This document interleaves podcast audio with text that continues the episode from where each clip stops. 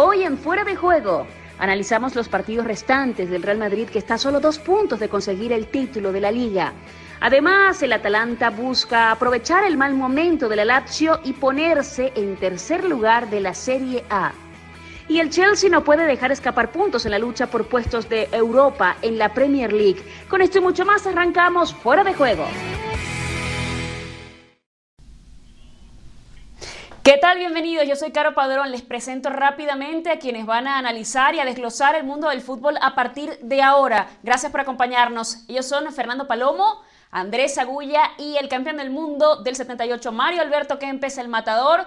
Compañeros, un gustazo estar con ustedes, acompañarlos para hablar, porque justamente hay que comenzar esta conversación hablando del conjunto del Real Madrid, que está muy cerquita de ese título. Hoy ha habido también declaraciones de Luis Suárez, eh, ya las vamos a analizar. Vamos a repasar antes qué viene a continuación, tanto para el conjunto de los merengues como para los blaugranas. En esos dos partidos que restan, necesita apenas par de unidades el conjunto merengue para tener matemáticamente una liga amarrada el día que han pedido que no haya celebración en, Cibeles, que se celebre este tema eh, por las terrazas, que los jugadores no van a hacer eh, de ganar, por supuesto, el acostumbrado paseo. Bueno, dos fechas para finalizar la liga. El Madrid tiene en sus manos, como hemos dicho, el título, el número en la fecha 37 cuando reciba el Villarreal. El equipo ocupa el quinto lugar, hablando, por supuesto, de su rival, que le va a complicar las cosas. Recuerden que también están luchando por puestos europeos. Barça tiene en teoría rivales a modo, el, el Osasuna, el Alavés, el Real Madrid no llega a ganar el submarino amarillo, se jugará la vida ante el Leganés, equipo que podría llegar ya descendido o estar en tema de salvación. Eh, ese partido del Leganés ante el Valencia, esa victoria le dio aire al conjunto del Vasco Aguirre. Vamos a comenzar, Fer, voy a comenzar contigo porque hoy justamente ha dicho Luis Suárez el tema de que ellos perdieron la liga, de que la tuvieron en las manos y que la dejaron ir y llamaba un poquito al tema de la autocrítica. Un gusto saludarles, Marito, Andrés. Eh, Caro, la realidad de Luis, que, Luis Suárez ha dicho una enorme verdad. Ha, dicho una enorme verdad, ha encontrado en las declaraciones ahora, eh, el Barcelona en las declaraciones de su delantero, ha encontrado lo que no dice su presidente, por ejemplo. El presidente que se ha dedicado a hablar sobre el árbitro o los árbitros, y, y ahora Luis Suárez, su centro delantero, le está enseñando cuál es la narrativa que tiene que seguir el equipo. La autocrítica no lo han perdido por los árbitros, han perdido porque ellos no se encargaron de sacar los resultados que tendrían que haber sacado en una liga bastante mediocre, dentro de lo extraordinario en lo que se ha tenido que desarrollar por la pandemia misma, el nivel de juego nos deja ver que el Barcelona no ha tenido lo suficiente como para merecer ganarla y enfrente estará un equipo, el Real Madrid, que ha hecho lo suficiente como para que no merezca perderla tampoco. Porque vaya si nueve partidos ganados de manera consecutiva tras volver de la larga pausa no es suficiente mérito como para al menos pensar que el Madrid no merece perder esta liga. Pero Suárez le ha enseñado, le ha dado una gran lección a, a la dirigencia del Barça de cómo se tiene que hablar en estas alturas. Sí, lo veníamos diciendo justamente, Fer, en el último programa la semana pasada, bueno, en el que yo participé al menos el martes, ese factor, Mario, de quizá no echarle la culpa al VAR, de, ver en una temporada que yo le doy la razón a Fer, me parece un poquito, eh, a ver, no quiero usar la palabra mediocre, pero sí muy regular por parte de, todos los equipos, Mario. Bueno, fíjate, Caro, ¿qué tal? ¿Cómo le va? Saludos a todos. Realmente es eh, lamentable que esto que está sucediendo ahora no haya sucedido antes de la pandemia, porque no digamos que el Barcelona jugaba espectacular antes de, la pandemia. El Barcelona estaba jugando mal. Y nadie fue capaz de levantar la voz. ¿Por qué? Porque se iban dando los resultados, que más, que menos, siempre seguían ahí primero. Ahora, en estos ocho, nueve partidos, que el Madrid ha sido una aplanadora, de verdad, ha jugado, no sé si decirte que ha jugado bien, pero ha sabido jugar los partidos y lo ha ganado a todos. Ha hecho y ha demostrado que al Barcelona que eh, los partidos se terminan cuando el referí dice acá se acabó el partido. Y el Barcelona sigue viviendo de los recuerdos. En cambio el Madrid vive el presente y un presente para mí espectacular. Y en ese sentido, Mario, y voy contigo, Andrés, eh,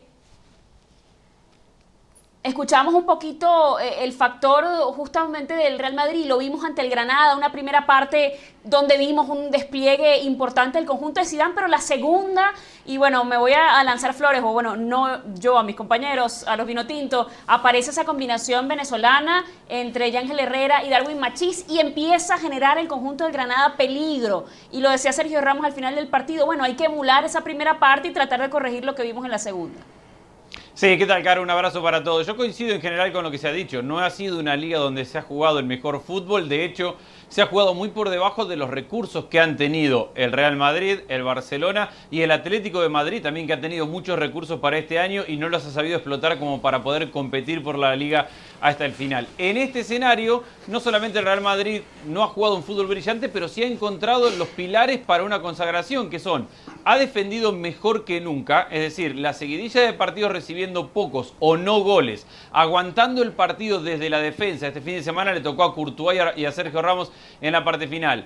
Una mitad de cancha que compite muy bien con los cuatro jugadores que conocemos, tres de ellos casi siempre titulares, y una delantera sustentada por el fútbol fantástico de Benzema, le ha alcanzado con solo eso para hacer mejor a los rivales. Y es verdad, le ha tocado sufrir en algún momento, pero la base y la consecuencia de todo es, no se ha jugado el mejor fútbol posible en esta liga, y en esta liga donde no se ha explotado al máximo el talento que se tiene, el Real Madrid ha sido el más sólido, y, ganará por eso, defender mejor y porque siendo el Real Madrid con la capacidad de jugadores y calidad de jugadores que tiene, defendiendo bien, eventualmente vas a tener chances. Fer, te veo ahí como, como incómodo, ¿no? Reaccionando un poquito antes de cerrar y cambiar el tema. A sumarle nada más lo que dice Andrés, es que me pongo a pensar cuando Andrés y Mario hablan de los niveles en los que han mostrado cada uno de estos equipos, pensamos que la liga es de dos y una liga como esta es la que ganó el Atlético de Madrid en el 2014. En aquella ocasión, sin embargo, tuvo un arranque o mayor regularidad sin tener un fútbol brillante o maravilloso el equipo del Cholo. Lo que fue fue regular dentro de la irregularidad de los dos equipos que ahora se han mantenido en esa tónica o en ese tono Real Madrid y Barcelona y el Cholo se estará pegando contra la pared por todo lo que no pasó con ellos en septiembre, octubre y noviembre, cuando se le metió una seguidilla de empates que no lograban encajar con la idea de juego, que es lo que regularmente le pasa cuando llegan tantos jugadores. Hay que recordar que ocho diferentes jugadores llegaron al plantel del Cholo Simeón en esta temporada y no está lejos o no habría estado lejos de conseguir cuatro resultados diferentes en esa seguidilla de partidos en octubre, noviembre, el Cholo estaría ahora peleando por otra liga. Y no hablamos de eso. Yo creo que esa es la referencia. ¿Cómo no hablamos de eso si lo acabo de decir? No, pero hablo, no hablamos de la irregularidad de la competencia, lo que el Cholo Simeone ahora mismo estaría pensando que esta liga también la podía ganar si su irregularidad de octubre o noviembre no se le daba que también deberá tener un poco de autocrítica porque el, Cholo Simeone y el Atlético de Madrid han comprado por cifras de las cuales no estaban acostumbrados pero que no seguro han la tiene. explotar y en eso está la cargo la tiene y seguramente también. Claro, es que no ha estado a la altura de lo que se esperaba en esa primera parte de la temporada para la inversión que había tenido, ni desde los resultados, que es su clave, y mucho menos del juego. Andrés, pero también pasaba porque eh, el tema de que Joao Félix entre lesiones, entre irregularidades quizá no explotó, el tema de la falta Mario de goles que ha tenido o que tuvo el Atlético de Madrid y que en algún punto, y lo que dice Fer es increíble, pero cierto, el, en la primera parte, en la primera vuelta... no, pero es increíble? Voy, voy a hablar un poquito. Me pareció increíble que el Atlético de Madrid en algún punto estuviera era mirando los puestos de la Champions. A Mario, no sé si te parece a ti. Acá, acá hay una cosa que te aclara, ¿eh? Ni el Barcelona, ni el Madrid, ni el Atlético de Madrid, antes de la pandemia, estaban jugando bien. Lo que pasa es que el Madrid ha aprovechado estos nueve partidos tampoco para jugar bien, tampoco para jugar bien, pero sí para sacar los resultados que necesitaba sacar. No, a mí no me digan que jugó bien, que se flore, que flores de aquí, flores de... No, hizo lo que tenía que hacer, un equipo muy competitivo, un equipo que iba a buscar el resultado y me hace acordar las palabras de Ricky, jugaba la italiana, ganaba la italiana, 1 a 0 y más que suficiente. Bueno, pero le vino bien la interrupción al Madrid, ¿eh? A ver, le, ha venido muy bien esa interrupción, porque no nos olvidemos que antes de la interrupción estaba un Madrid que parecía perdido, deambulaba, no tenía buen fútbol, estaba prácticamente eliminado de la Champions. Bueno, ahora, Andrés, ahora tampoco tiene buen fútbol, lo que pasa es que gana.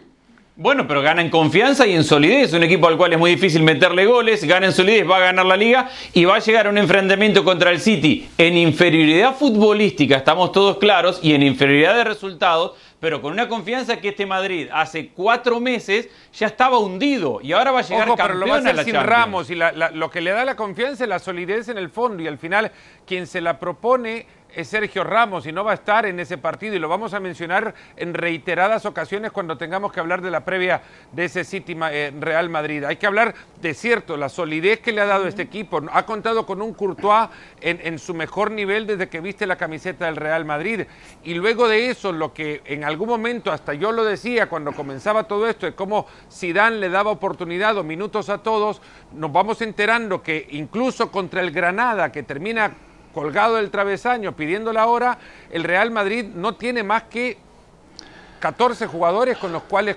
Zidane puede contar y confiar en Fer- ellos. Entra Fernando- a ese partido contra el City Bueno, pero- sin James, sin Bale, sin Hazard. Fernando, no te olvides una cosa, ¿eh? Este es el Madrid, ¿eh? El Madrid en su competición, que es la Champions, ¿eh? No lo demos por muerto, por más que el City eh, ahora va a jugar, va a jugar otra vez con la confianza que necesita jugar porque le han perdonado y vuelve a la Champions el año que viene. Pero no nos olvidemos que este Madrid es su campeonato de la Champions. Por más Así que no es. Es que juegue no, Sergio no, Ramos, eso no, jugará no- no se lo quita nadie. No importa. Eh, no, llega con, con pero- poco pero fútbol, razón pero Mario, mucho, mucho del corazón que pone para ganar lo que está ganando el Madrid.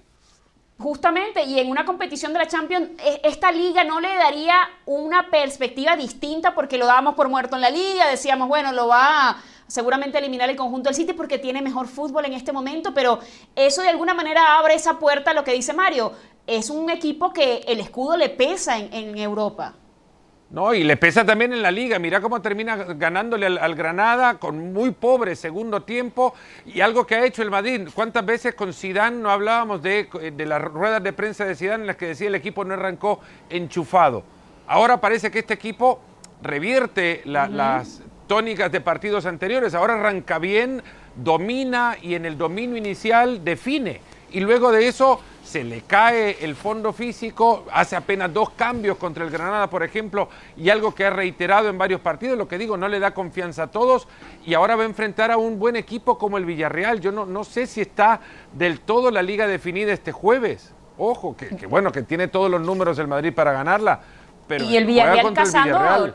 Los primeros puestos también para meterse en la Champions, eh, están en puestos europeos. Ahora va a enfrentar en la última fecha Andrés al Leganés. ¿Cómo ves el, el panorama en este momento con un español ya por supuesto descendido, con el conjunto de Mallorca ahí también metido? ¿De alguna manera crees que pueda, bueno, también va a depender de cómo llegue el Leganés a esa última fecha, que tampoco va a estar fácil? Recuerden que eh, en este momento está en la posición número 18 al conjunto de Javier Aguirre, que lo había dicho al inicio, tomó un poquito de oxígeno, de aire, cuando le ganó al conjunto del Valencia, que fue más que sorpresivo. Y ahí también está el Alavés tratando de, salvar a Andrés su, su papel, su temporada. Sí, a ver, yo creo que todos tienen un escenario bastante complicado de, de partidos, que el Celta es el que mejor ha llegado por cantidad de puntos y por nivel que ha mostrado en esta parte final de la temporada, y no creo que cambie nada en las últimas dos fechas. Equipos que han conseguido 30, 35 puntos en 36 partidos, tienen que conseguir por lo menos, por lo menos cuatro en dos partidos, enfrentando por lo menos a uno de los dos más grandes de España y pensando que sus rivales directos no sumen ningún punto en estos dos partidos. O sea, me parece una misión prácticamente imposible. Milagros hay en el fútbol, la historia los tiene y, seguramente los volverá a repetir, pero no veo uno de esos milagros pasando. Veo un escenario ideal donde esos cuatro puntos que tienen de diferencia le alcanzan al Alavés y al, y al Celta para quedarse en primera división. Y este esfuerzo final y la victoria ante el Valencia del Leganés creo que le llegó un poco tarde, que no van a conseguir descontar cuatro puntos de seis en dos partidos. Hablando un poquito de esfuerzos finales, y voy con Fer hablando ya de la Serie A, de lo que ha pasado hoy entre ese Atalanta Brescia. Fer, este equipo que ha sorprendido, que es la sensación, que tiene a tres jugadores eh, por encima de los 15 goles y que está muy cerquita también de un récord goleador que tiene en este momento el Bayern Múnich.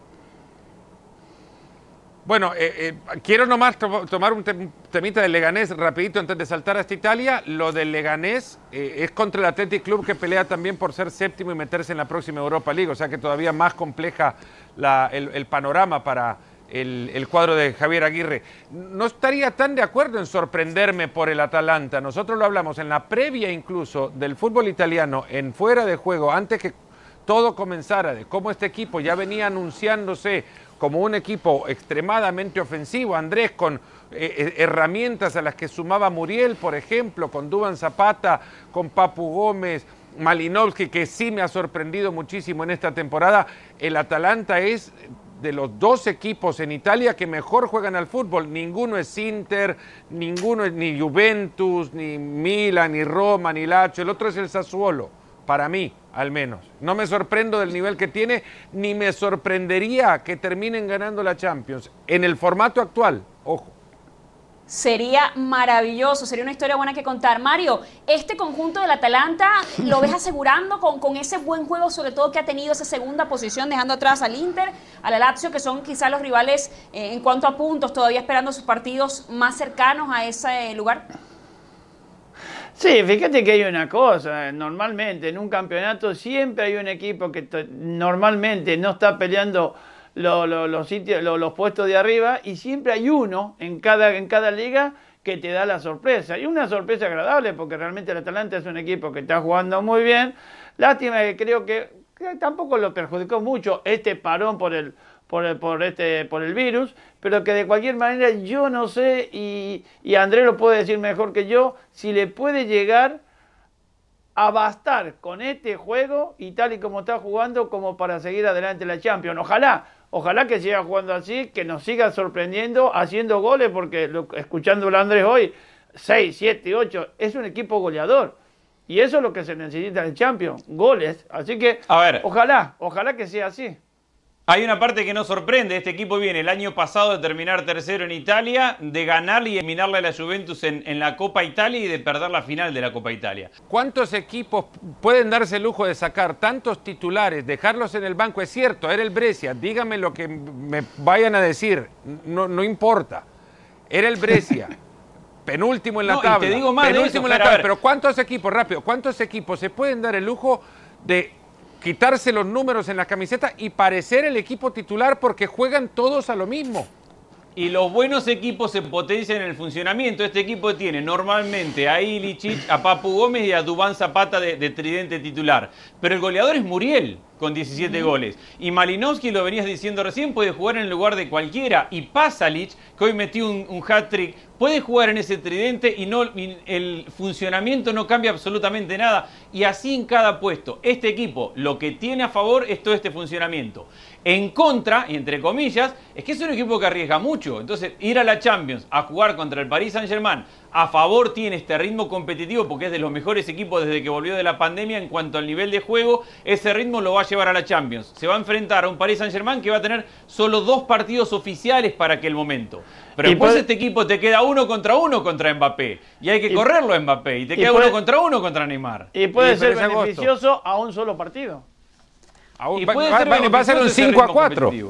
No, claro, es que este equipo es a goles. Andrés, y además son equipos que no tienen nada que perder, y lo decías muy bien, si no aparece un Muriel, que es el líder, está Duan Zapata que lleva 15 goles, está Illich que también lleva 15, de alguna manera este equipo ha logrado ser una maquinaria tan perfectamente ensamblada que pues no necesitan o no dependen realmente, Fer, de una figura, y este Atalanta contrastado con el tema de la Lazio, que venía muy bien y que se fue desinflando, y lo decíamos la semana pasada también, Andrés, que creo que lo hablaba contigo, el tema de que entre los equipos probablemente el que ha salido más golpeado después de la pandemia justamente fue la Lazio, por el tema de las lesiones y por el físico, Fer, que hemos visto.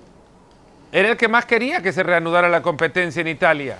Era de los equipos que más empujaba, Lotito hablaba de, la necesidad de reanudar la competencia, de volver a las canchas, y ahora la Lazio se ha desinflado. Eh, las razones serán varias.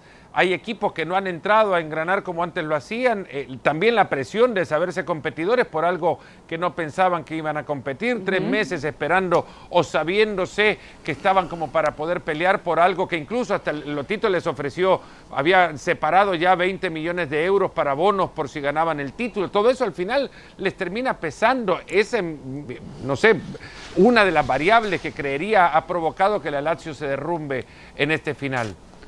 Sí, y hay otra que tiene que ver con, perdón, Carito, con, la profundidad de plantel, porque hablábamos de, la profundidad del Atalanta en función de, del trabajo de equipo. Bueno, este se ha caído porque hay un partido clave volviendo que le toca jugarlo sin sus delanteros titulares, sin Caicedo y sin Chiro Inmóvil. Y a partir de ahí este el equipo se derrumba. Tácticamente Lulich es muy importante. Eh, y nada, y, no ha sabido y no ha tenido, me parece, resto físico para encarar los partidos. Así que el Alacio, caída libre, le ha abierto la puerta a una Juventus que ha regresado en un nivel mediocre a terminar tranquilo la temporada por el Scudetto.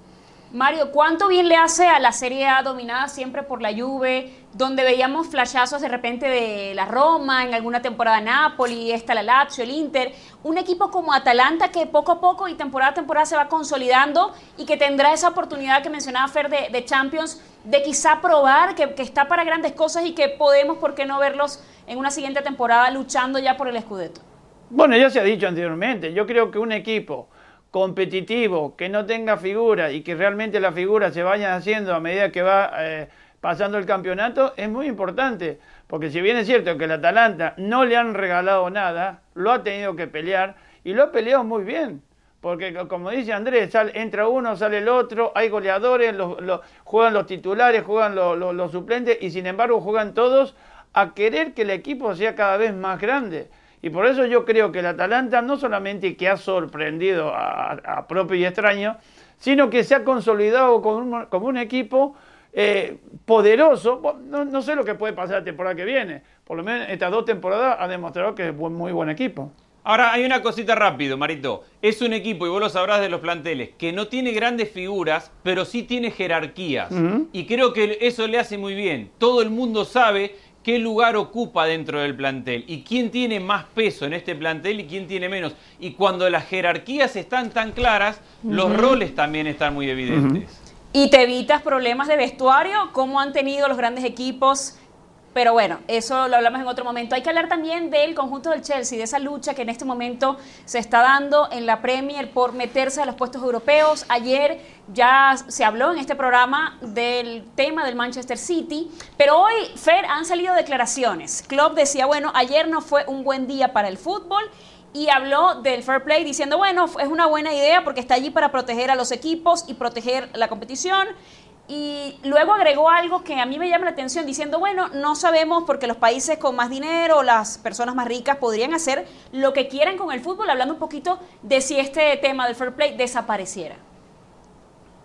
Sí, se siente un precedente peligrosísimo para la, el órgano que maneja el fútbol en Europa, cuya intención al instalar el fair play financiero era equilibrar la mesa de juego, que aquellos equipos que tuviesen inyecciones económicas de multimillonarios viesen sus números ordenados en función a, ingresos y egresos, sino a lo que le está dando o un multimillonario o un Estado, como el caso del sitio, el Paris Saint-Germain. Esa era la intención del fair play financiero y, el veredicto del TAS de revocar la sanción sobre el Manchester City al no conocerse la resolución y por qué se le ha dado, ha dejado muchos grises en, en la interpretación y en consecuencia se cree que se ha favorecido aquellos que inyectan dinero o capitales encubiertos en patrocinios para sus clubes, para la camiseta, para el nombre del estadio, en fin.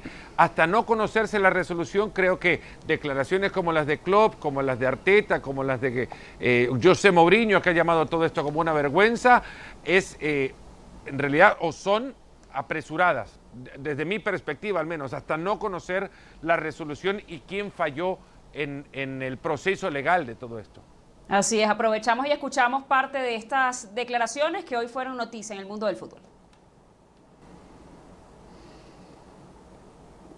No question about what happens. They completely deserve to be in Champions League because what they've done on the pitch is unquestionable. And then the regulators have looked at it and have decided that they haven't done anything wrong. So you have the two aspects that are really clear and transparent, and they're going to be in Champions League because they deserve for what they do in the pitch and what they do outside the pitch. Because I believe that next season, uh, no financial fair play, maybe a new owner will go there and uh, and spends lots of money and and gives them gives him even better conditions. Because I truly believe that financial fair play is gone. So new owners uh, probably they they will have this feeling of uh, the circus open the door. So let's go and enjoy it. I'm happy that City can play Champions League next year because if I think about the league and City has um, 10, 12 games less, less I, I, I don't see for resting players. I have I don't see any chance for any teams um, in the league, honestly. And um, apart from that, um, uh, I I have absolutely I, I, I've I don't wish anybody anything bad and stuff. I said I'm I'm happy that City can play Champions League, but um, I don't think it was a good day for football yesterday, to be honest. Just because um, um, I think FFP is a is a good idea. It's there for protecting teams, protecting the competition. Um, that was the the idea in the in the start.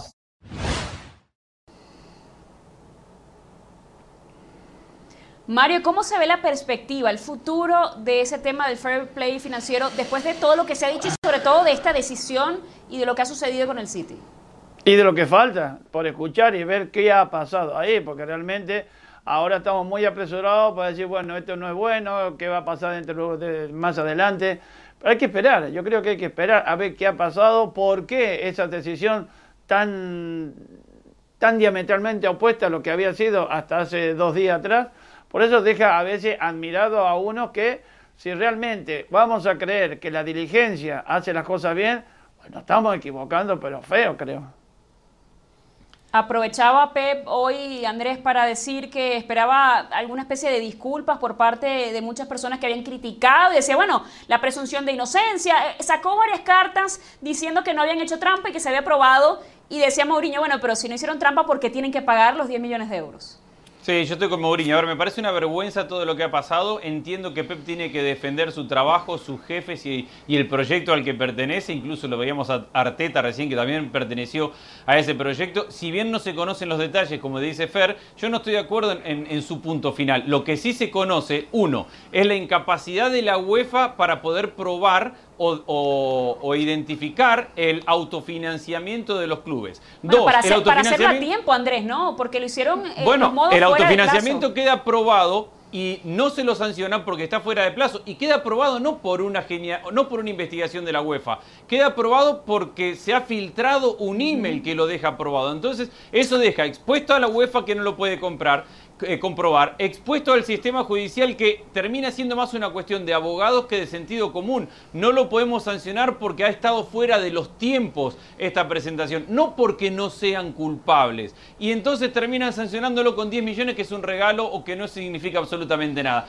A mí me parece dolorosísimo, entiendo la, la palabra de algunos protagonistas que quieren cuidar el fútbol y su sistema. Me parece totalmente egoísta lo de Klopp que dice, no, mejor que jueguen Champions porque si tienen muchos días de descanso nos van a ganar la Premier League muy fácil el año que viene. No, porque lo que tiene que querer Klopp es que todos tengan las mismas armas para armar un equipo. No que el City tenga armas que no tengan otro y entonces le tenés que tener miedo que si no juega Champions te va a ganar la liga. Tenele miedo si te juega con tus mismas armas. Y quedó probado, más allá de que no haya sanción, de que el City no juega con las mismas armas que el resto de los equipos. Bueno, Habrá que esperar también lo que decía la Premier League, que su reglamento tiene y está también protegiendo al resto de sus socios cuando llegan inyecciones de capitales que proceden de, estados, en el caso del Manchester City, para lo que a ellos les eh, compete y que propone también una, un equilibrio en las inversiones o gastos y, eh, e ingresos de los, de los equipos con